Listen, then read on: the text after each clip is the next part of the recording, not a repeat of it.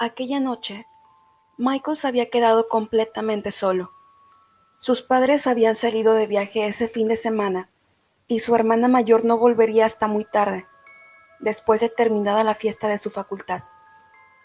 Como cualquier adolescente, se regodeó de poder tener la residencia a su disposición y sin nadie que lo pudiera molestar. Tal vez él no pudiera salir de fiesta, pero podría quedarse viendo películas hasta tarde y comer un montón de bocadillos. El plan perfecto para cualquier chico.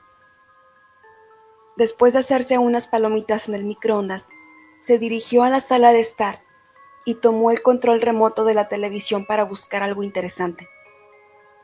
El aparato se encendió en el canal de las noticias, donde el presentador comunicaba una novedad espeluznante. Un peligroso asesino serial había escapado de la cárcel de máxima seguridad más cercana a la ciudad. Se trataba de un sujeto muy inestable y despiadado. Al ver la fotografía del maleante en la pantalla, Michael sintió un escalofrío. Les rogamos asegurar puertas y ventanas en casa y llamar de inmediato a las autoridades si llegan a ver o escuchar algo cercano cerca de su domicilio recomendó el presentador. Michael dejó todo lo que estaba haciendo y corrió a asegurar la puerta principal y las ventanas. Justo cuando estaba por relajarse, recordó que tenía que ocuparse de la puerta corrediza del jardín. Preocupado, fue a ponerle el seguro cuando notó algo que lo dejó paralizado a través del cristal de la misma. Afuera, el mismo asesino al que había visto por la televisión lo estaba mirando fijamente, de pie, sobre la nieve. Una sonrisa malsana se dibujó en sus labios y Michael sintió temblar sus piernas. Colocó con fuerza el seguro en la puerta y, sin dejar de mirarlo a los ojos, palpó con su mano sobre la cómoda cercana para tomar el teléfono.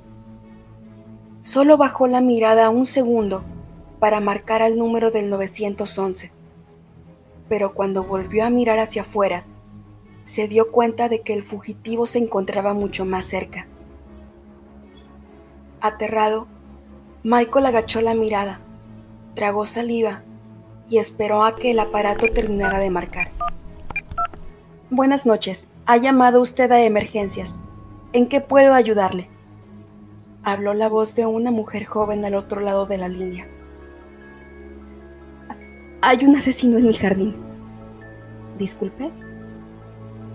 Haciendo acopio de todo el valor que le quedaba, Michael volvió a alzar los ojos. El asesino estaba demasiado cerca, pero no había huellas en la nieve. ¿Hola? ¿Me escucha? Hola.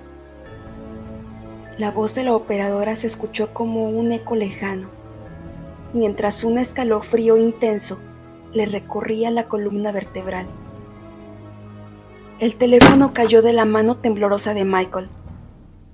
Comprendió que durante aquellos tortuosos segundos no había estado mirando al desconocido de pie en su jardín.